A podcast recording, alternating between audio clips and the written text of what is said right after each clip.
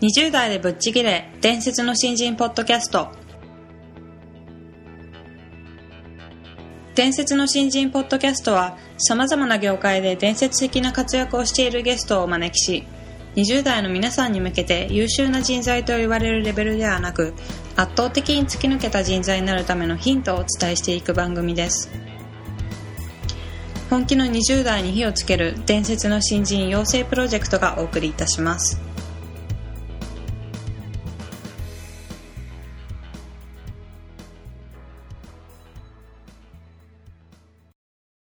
皆さんこんにちは。20代でぶっちぎれ。伝説の新人ポッドキャストへようこそ。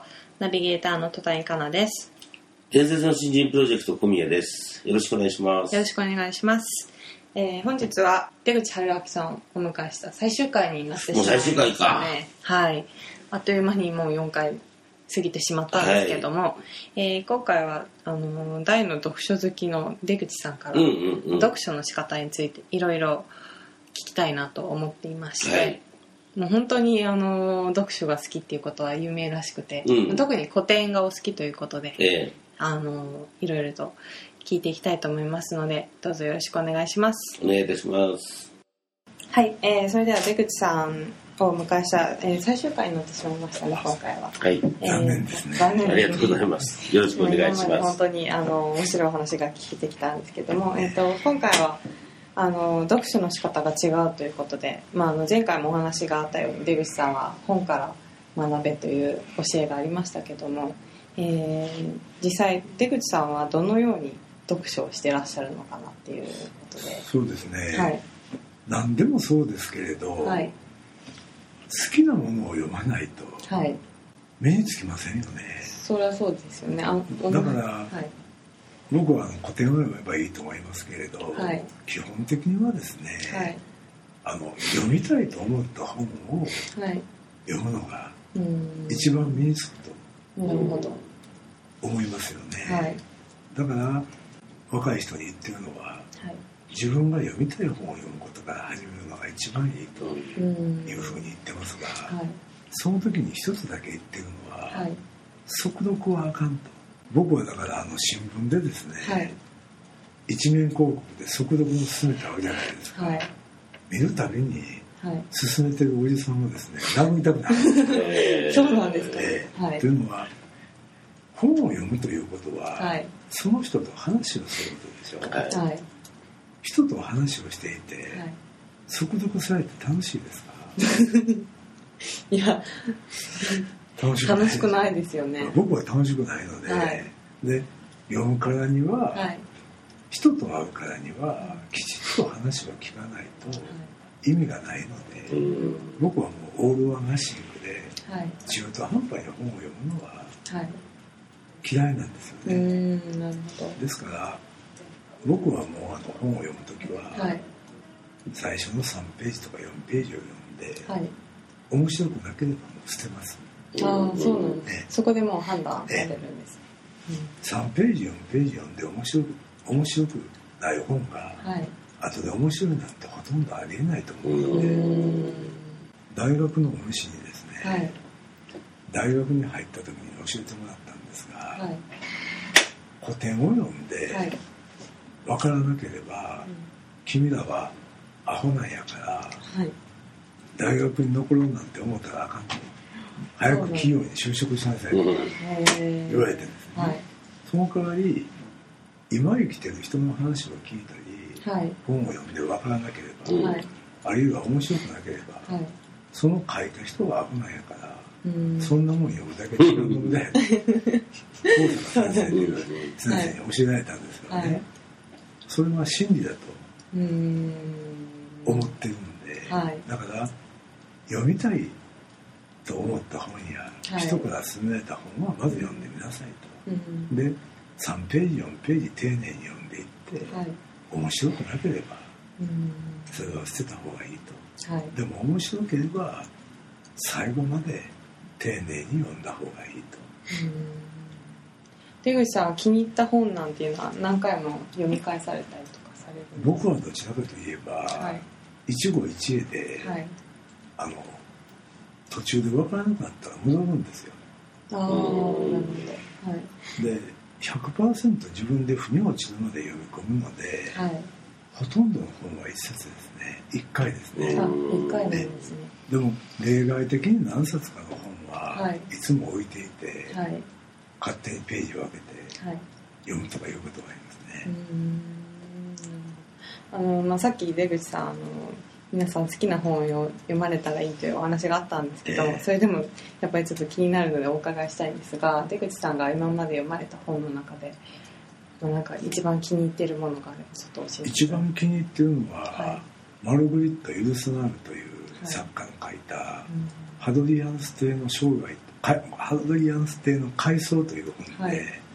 これはもう20歳大学を卒業する頃からずっと一番好きな本でうん。トップを譲りませんね、ローマ帝国の時代のお話です五検定の第3代目か、はい、ハドリアンス帝の回想という小説ですけれど小説なんです、はい、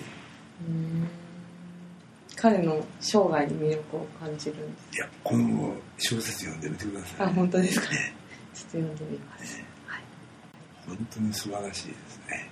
ああそうですか、そこまで言われると気になりますね、ちょっと読んでみたいと思います、はい、ちょっと話がずれると思う。はい。ずれてしまうんですけどもその読書の仕方あ読書と人と会うことと旅をすることで学べるっていうお話がええ。前回あったかと思うんですけども、え旅をする。まあ、これはあのパスカルの言葉を引いてるんですが、はい。ごめんなさい。デカルトの言葉を引いてるんですが、はデカルトがパリ大学を去る時にいはい。自分はソルボンヌにある本はもう全部読み尽くしたと。はい。だから自分はもう大学には戻らないと。うん。これからはあのせ世界を旅してはい。世間という大きい書物から学ぶんだとうん。言って公然とパリ大学を去っていった時のはい。言葉を引いて旅から学ぶと言ってるんですけどね、はい。はい。本当に人間ってそれ以外に学びようがないのうで、ん。同じようなことをキッシンジャーも言ってるんですよね。うん僕は30歳超えた頃に東京で30歳後半だったと思いますけど、はい。キッシンジャー博士と飯を食った時にはい。人間はワインだと言ってるんですよね。人間はワイン。でうん。要するにその土地の気候の産物ではい。全ての人間は生まれた土地を愛しているしはい。自分のご先祖に誇りを持っている。とだから人間を理解するためにははい。地理と歴史を勉強してうん。つまり世界の人が生まれた土地とはい。ご先祖のことを勉強して自分の足で歩かない限り人間を理解することはできないと。うん。こういうふうにキッシンジャーが教えてくれたんですけれど。やはりそれはあの真理だと思うので、はい。他に人間を理解する方法はないと思います人はワインなのではい。その土地とそのご先祖のことを知らなければはい。理解ができない。うん。僕が若い学生に会って、はい。本当にすごいと思った学生はい。卒業生ですけれど、はい。彼は確か大学に入る時に4年間で岩波文庫を500冊読もうと決めて、はい。650冊を超えて読んだと言ってました、すごいですね。ねうん。こういう若い人がいることははい。将来に希望が持てますが、うん。日経日経ビジネスでしたか。日本の大学生は4年間ではい。本を100冊。うん。アメリカ人は平均400冊。うん。これ日米経済の差ははい。将来もこれで決まってるよねと。誰かがツイッターで書いてましたけれどその通りですよね。うん。だから時々、まあ、読みたい本を読めばいいんですけれど、はい。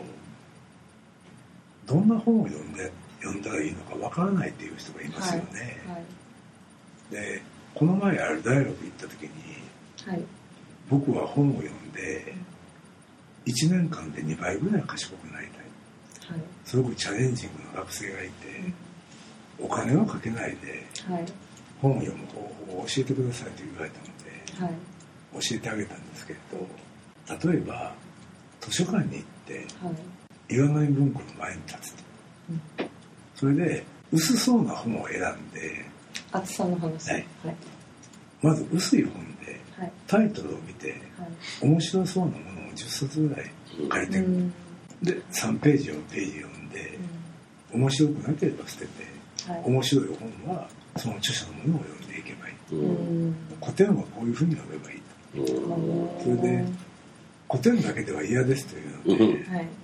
彼は経済学部だったんで、はい。最近の本も読みたいですというんで、はい。じゃあそれは月曜日の朝図書館に行ってどの新聞でもいいから新聞を開きなさい、うんうん。そしたら日曜日には書評欄がある。そうですよねで書評欄の本はほとんどまともだと。書評欄の本はバランスがいいんですよ。うん。あるジャンルとかある傾向の本だけを選ばなくていろんな本を選んでるわけですね、はい。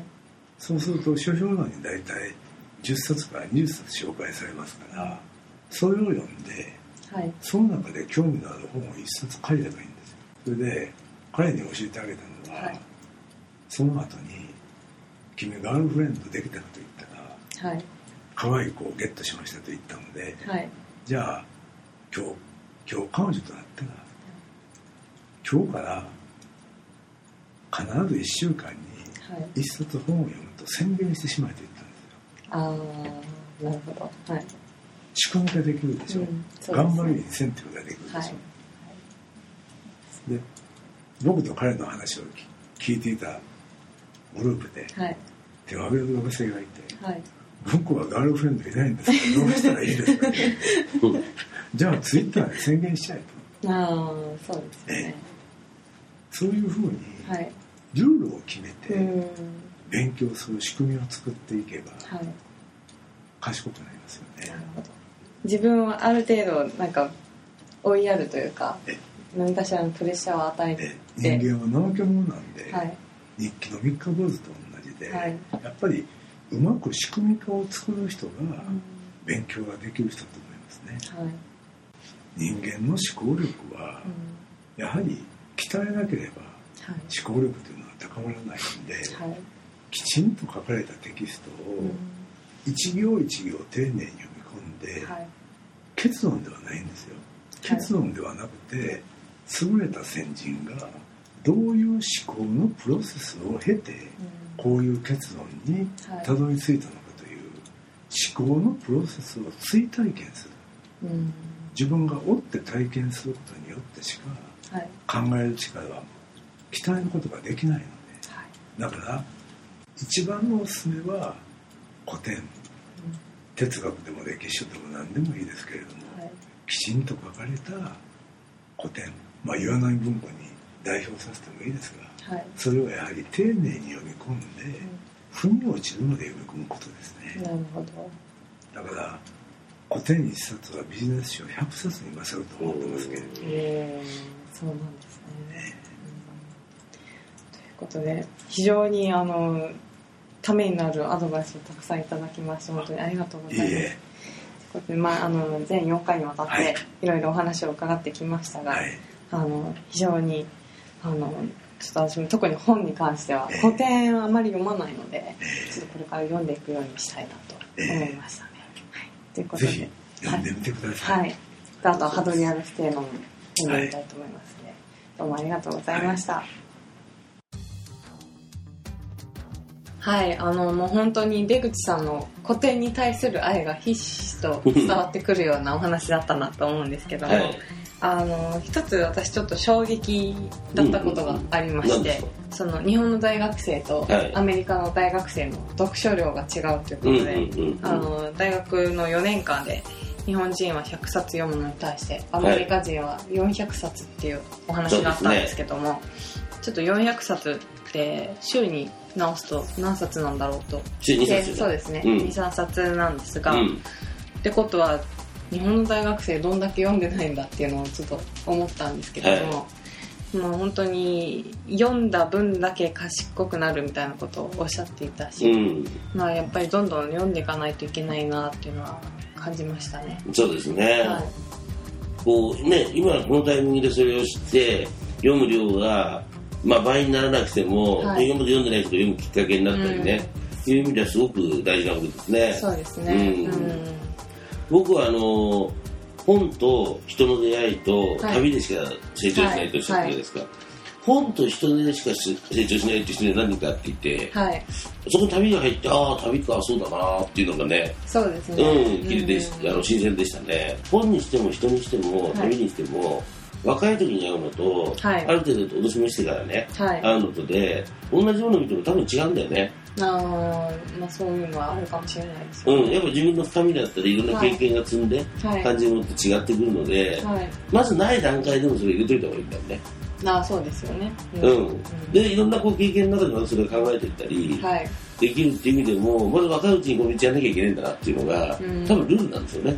ルールなんですよ、うん。うんもうやらないやらやらないといけないルール。やらないと一個のこう、ものの判断ができるようにならないとか、うんなるほど、こう経はい、験を積んでいけないとか、はい。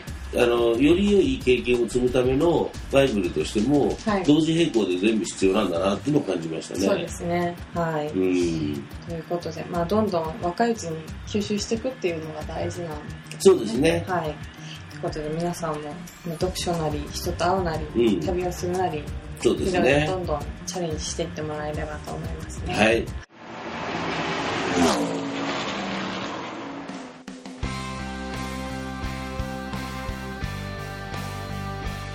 本日のトークはいかがでしたでしょうか？